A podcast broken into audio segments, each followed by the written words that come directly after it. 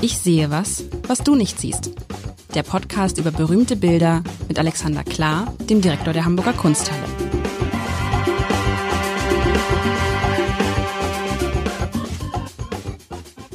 Herzlich willkommen. Mein Name ist Lars Heider und ich rede etwas leiser, weil wir in geheimnisvollen Wochen, in geheimnisvoller Mission vor einer Woche Adolf Menzel ein Bild, ein mysteriöses Bild. Und ich frage Alexander dich jetzt nicht, ob du schon rausgekriegt hast, welche ähm, Köpfe dort zu sehen waren. Du hast ja gesagt, du willst dir mal ein halbes Jahr Zeit nehmen, um diese ganzen genau. Köpfe zu entschlüsseln. Aber du hast auch gesagt vor einer Woche, du bringst ein weiteres geheimnisvolles Bild mit. Und du nun liegt es vor mir und so ich glaube, das so geheimnisvoll finde ich es gar nicht. Das Geheimnisvolle ist, wer ist dieser Mensch, den man hier sieht? Der, und ich beschreibe es kurz, ein, es ist ein Porträt. Ob es ein Selbstporträt ist, ob es ein, ein Porträt ist, also von jemand anders gemalt. Wie, wie unterscheidet man das eigentlich? Wenn man sagt ein Porträt, dann ist es von In, jemand anders gemalt, genau. ein Selbstporträt, klar. Ja. Es ist gemalt mit was? Mit Tinte? Mit, äh, mit kurz überlegen, Feder? Ja, Feder. Feder. Feder. Feder. Weil der, weil der Mann, der zu sehen ist, hat auch eine Feder in der Hand. Also mit Feder gemalt. Man sieht, man, dieser Mann sitzt in einem Raum. Links von ihm ist ein Fenster, das geht äh, raus in irgendwie so eine Art Garten. Auf jeden Fall sieht man davor angedeutet äh, äh, Bäume, Blätter von Bäumen. Davor steht eine, auf der Fensterbank, ist so ein bisschen spießig auch, steht ein Blumentopf, da steht auch eine Blume drin. Nichts von dem ist irgendwie koloriert, sondern es ist einfach nur in so einem braun, grau, schwarzton gehalten, eher so ins bräunliche gehend.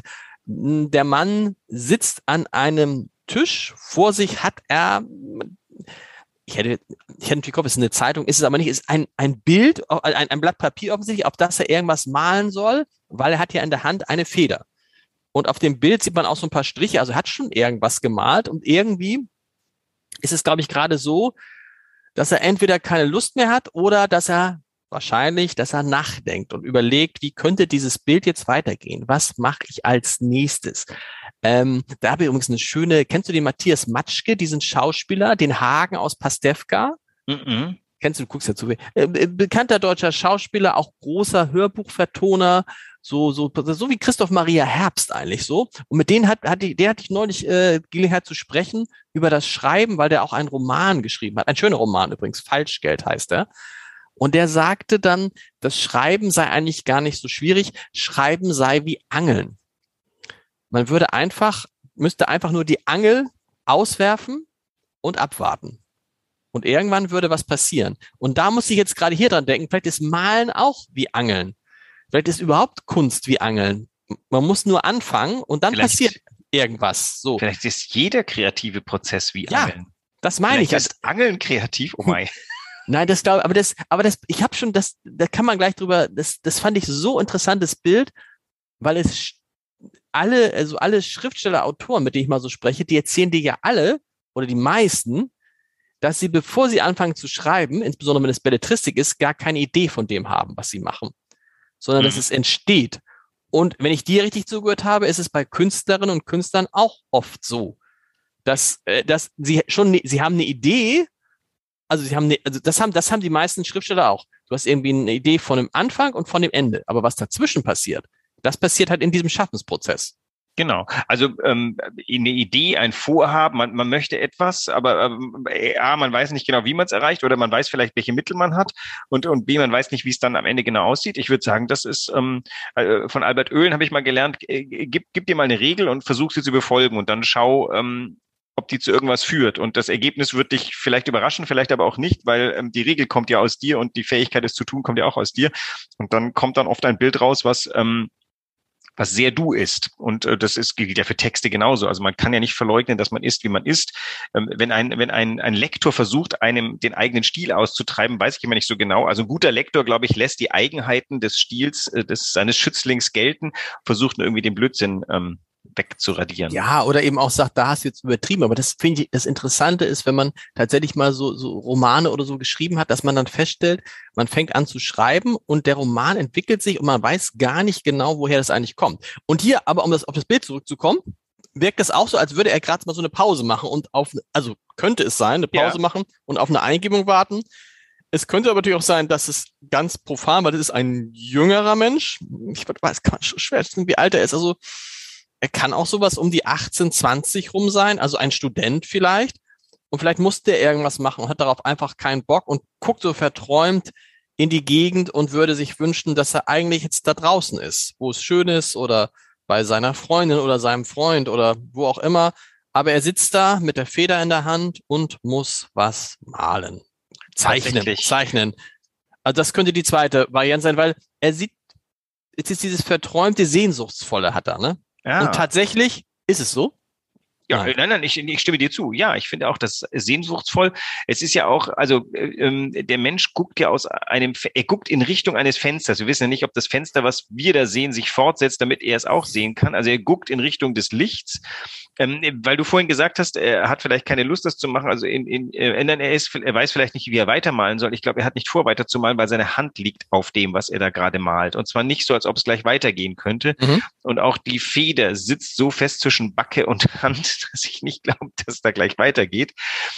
Der Blick ist ganz interessant. Also mein Sohn, mein älterer, guckt gerne mal so, wenn er über den Hausaufgaben sitzt und er hat vergessen, dass er eigentlich an Hausaufgaben sitzt.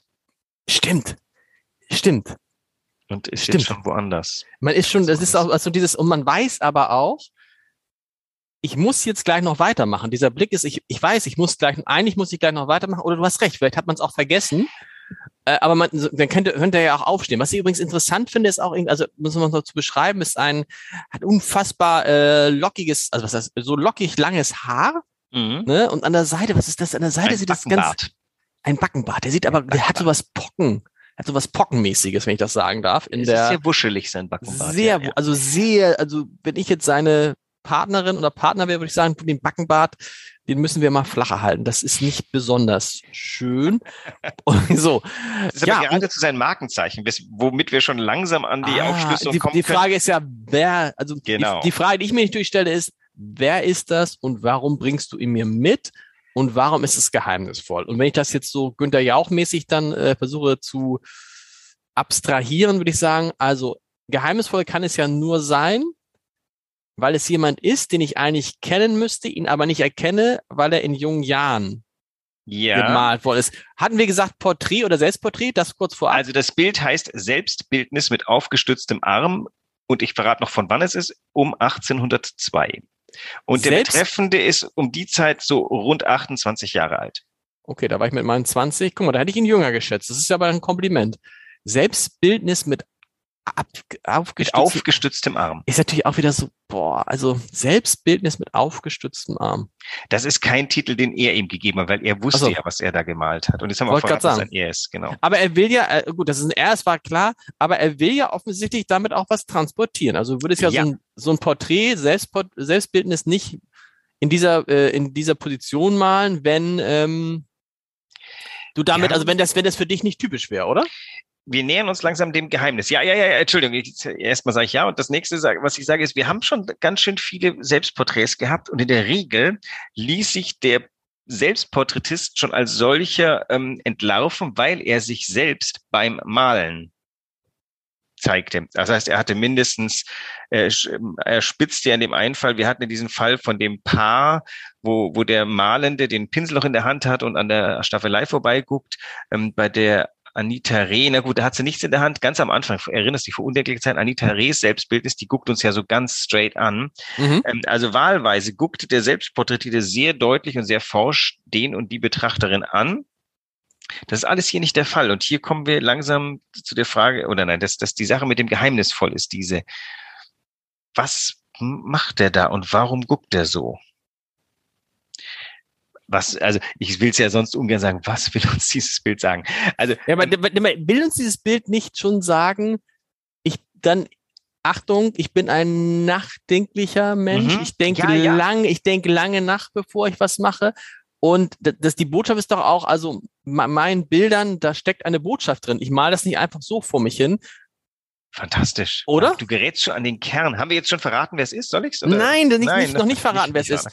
Also ist, das ist ja ein Ist Mann ein zergrübelter Mensch um 1802, der tatsächlich dieses Bild ist so ein bisschen auch ein, ein Schlüssel zu seinem, zu seiner psychischen Verfasstheit, zu der Art, wie er Bilder malt. Denn tatsächlich in diesem Bild ist alles drin, was ab dann, er ist noch ziemlich am Anfang seiner Karriere, aber für diese, diese Melancholie, diese Nachdenklichkeit bis hin zur Zergrübeltheit wird sich tatsächlich in seinen Bildern niederschlagen und sie werden epochal sein. Also aber sie werden epochal sein werden zu epochal seiner sein. zu seiner zu Ja. seiner Zeit oder später? nur für wenige. Zu seiner Zeit äh, richtig entdeckt wurde er erst 50 Jahre nach seinem Tod. Okay, dann ist es äh, okay.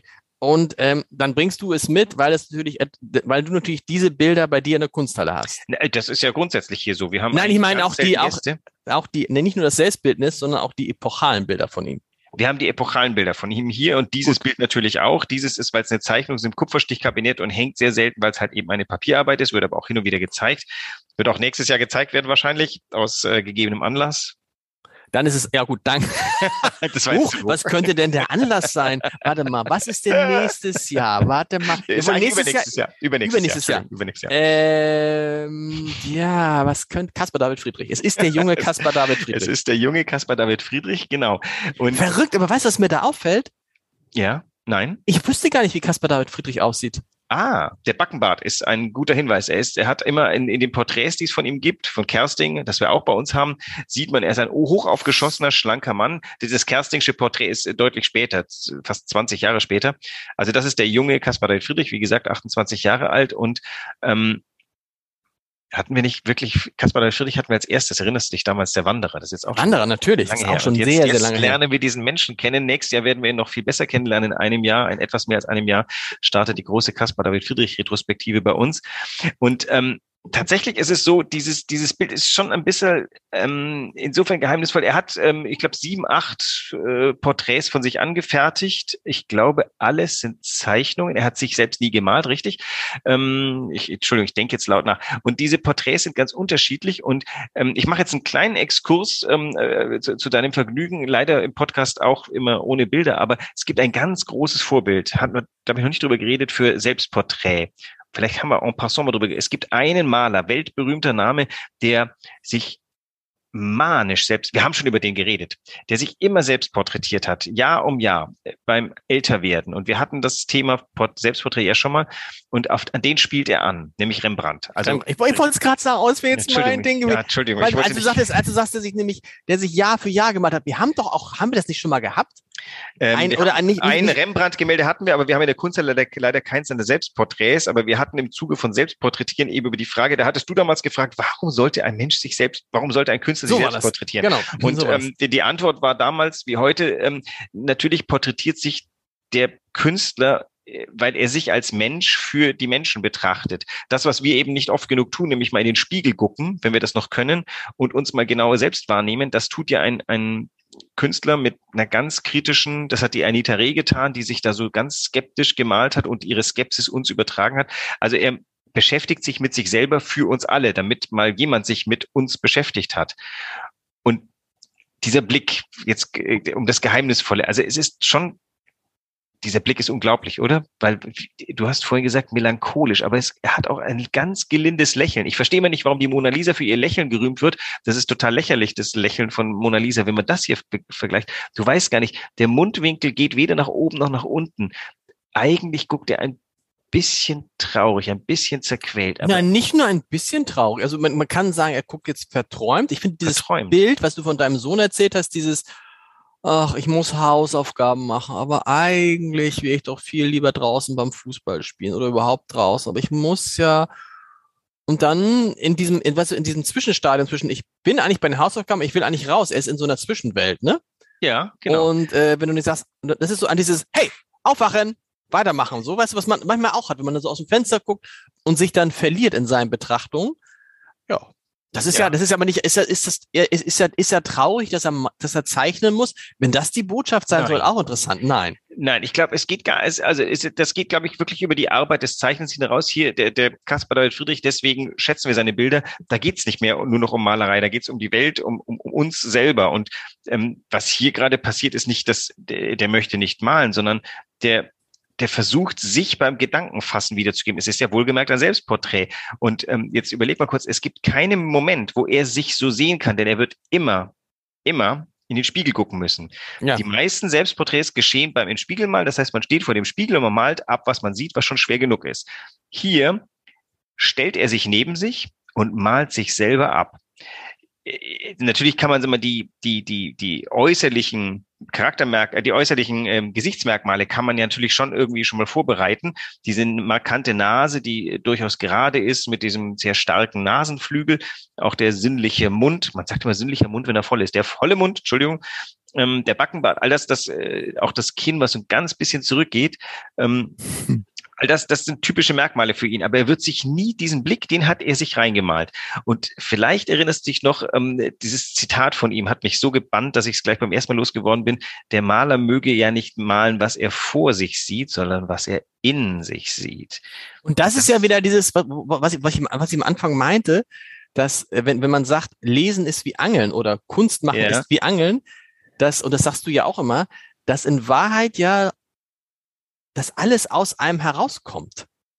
Also die, äh, das, was man sieht, das, was man erlebt, ist etwas, ähm, was natürlich in diese Erfahrung, die man hat, mit einfließt, aber in Wahrheit kommt es aus einem heraus.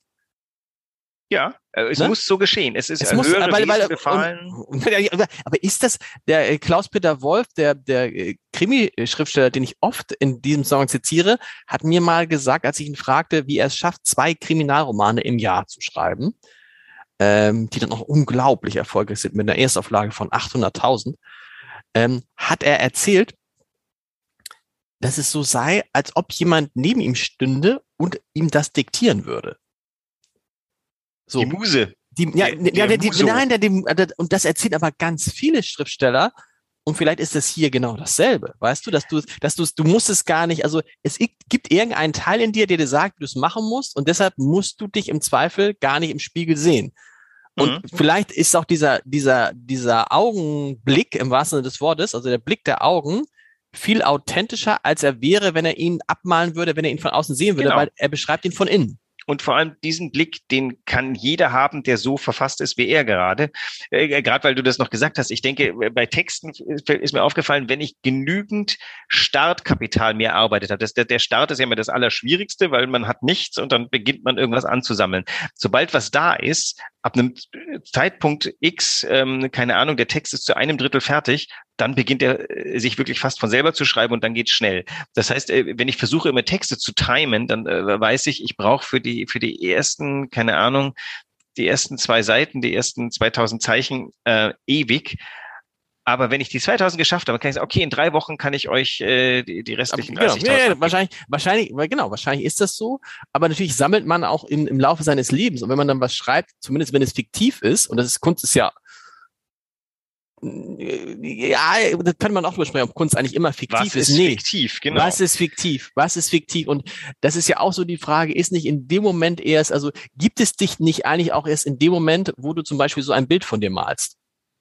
Weil, ne, also, weil das ist ja die Frage, wer, wer, wer, ist eigentlich Caspar David Friedrich? Wer ist eigentlich, eigentlich, eigentlich Alexander Klar, ne? Also, und dann, man, man vergewissert sich ja seiner selbst, indem man so ein Bild malt, zum Beispiel. Und dann ist jetzt klar, das bin ich, das ist Caspar David Friedrich. Egal, Und was ihr jetzt- sagt. Jetzt können wir, jetzt sind wir wieder in dieser, äh, in der Gegend des Geheimnisvollen, nämlich die Frage, also was er ja hier darstellt, ist der Zweifel. Das, das ist, dieses Bild ist der gemalte Zweifel aus, äh, ausgedrückt in dem Ausdruck. Oh Gott, wie schrecklich ist das formuliert. Und was ganz interessant ist, in, in, ich bin mir nicht sicher, man sieht ja über seinem Kopf etwas, was in meinen Augen ein Eselsohr ist. Allerdings gibt es nur die eine Seite davon. Ah, Ist das absichtlich gemalt oder das ist der Stoff dahinter, ne? Ja. Die, die, diese der sich so ein bisschen, der so ein bisschen, der so ein bisschen verknittert ist. ist aber an der Stelle, wo es Stimmt. ist, ist es sowas von eindeutig und da auf der linken Seite, wo das Gegenstück wäre, das Weiße entlangläuft, könnte man wirklich fast das Gefühl haben, der hat sich noch einen Scherz erlaubt und sich hier ein großes Ohr drauf gemalt. Ein Hunde oder sowas. Stimmt, Ohr. auf jeden Fall ist es, auf jeden Fall hätte es ihm auffallen müssen, als er das Bild gemalt hat, dass es so wirken könnte, ne? Genau. Und hat dann aber vielleicht gesagt, ach, das ist eigentlich, also auch da wieder, vielleicht haben die höheren Wesen. Aber so im, im Sinne von, im Sinne von du Esel, du, nee. Nein, aber ähm, also das Bild äh, hat ein Künstler gemalt, offensichtlich, denn er kann da schon malen und er will Künstler werden. Er ist schon Künstler geworden. Er hat ein bisschen an der Akademie gearbeitet, aber er ist jetzt ein schon professionell arbeitender Künstler, ausdauernd, viel zeichnend, unglaublich viel zeichnet.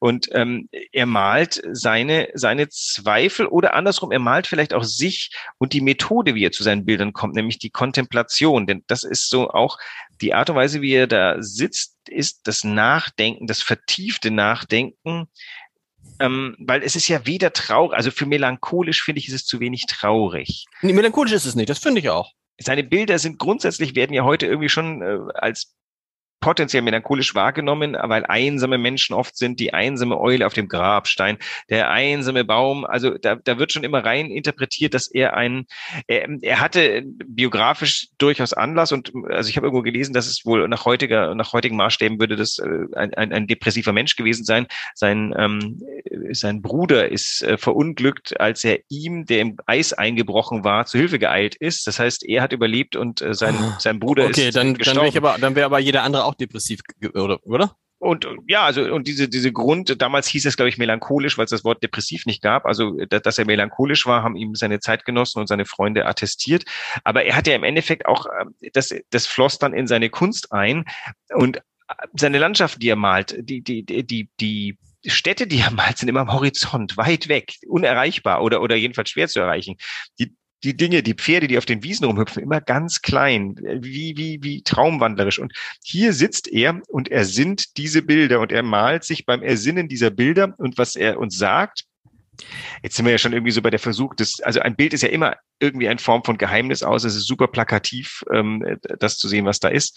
Ähm, er sinnt und das Sinnen, das ist die Grundlage seiner Bilder. Das ähm, das, das nachdenklich traumwandlerische Ertasten der Möglichkeit eines Bildes im Kopf ertasten. Also das, mhm. wie lege ich das an? Wie komponiere ich das? Und das ist hier dargestellt. Und er hat das, also er hat ja sein Blatt vor sich. Das heißt, dieses Bild sagt in meinen Augen, so entstehen meine Bilder ja. im Kopf. Wichtigst ist quasi hier im Kopf entstehen. Die nicht, äh, die sind da draußen da, aber das ist nur eine Vorlage, die nehme ich. Äh, und dann sieht man und und genau, das ist und das ist doch und dann ist das mit dem Angeln echt ein gutes Bild ne, von Herrn. Äh, weil man nicht weiß, was man da, was da unter dem Wasser eigentlich alles ist. Deswegen nein, nein, weil du auch nicht, ne, weil du auch dieses dieses Gefühl Angeln heißt ja auch warten und irgendwie und keinen Plan haben. Genau und genau und und das ist ja wahrscheinlich ja. auch was kommt jetzt also ein Plan hat er ja raus, aber was kommt jetzt, wenn er wüsste, wenn er wüsste, was er malen würde, dann würde er jetzt ja einfach malen, malen, malen und würde nicht uns hinterlassen, ich denke viel darüber nach und es kommt aus mir heraus und es dauert halt auch, bis es rauskommt, offensichtlich.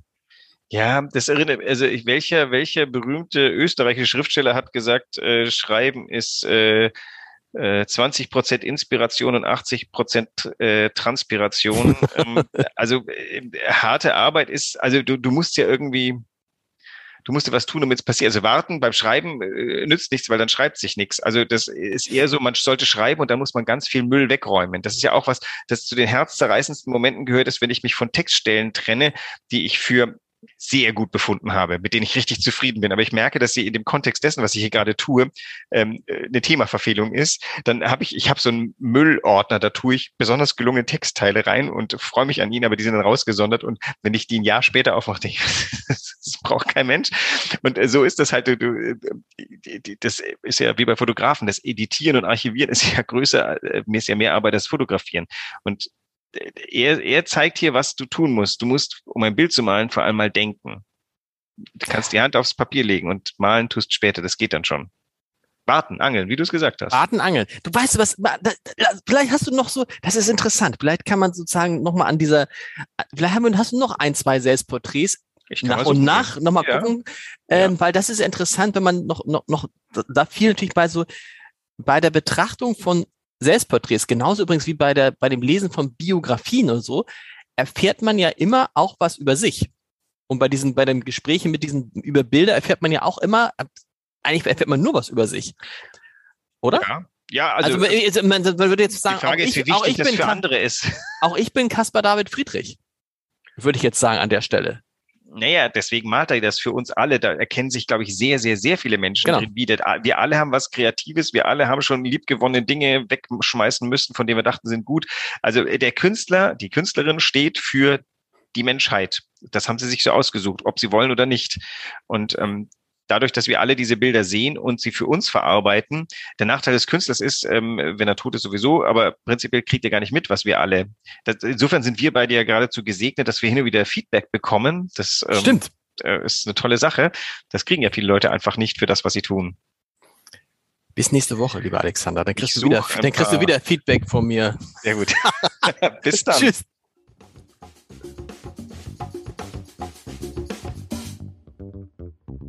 Weitere Podcasts vom Hamburger Abendblatt finden Sie auf abendblatt.de slash podcast.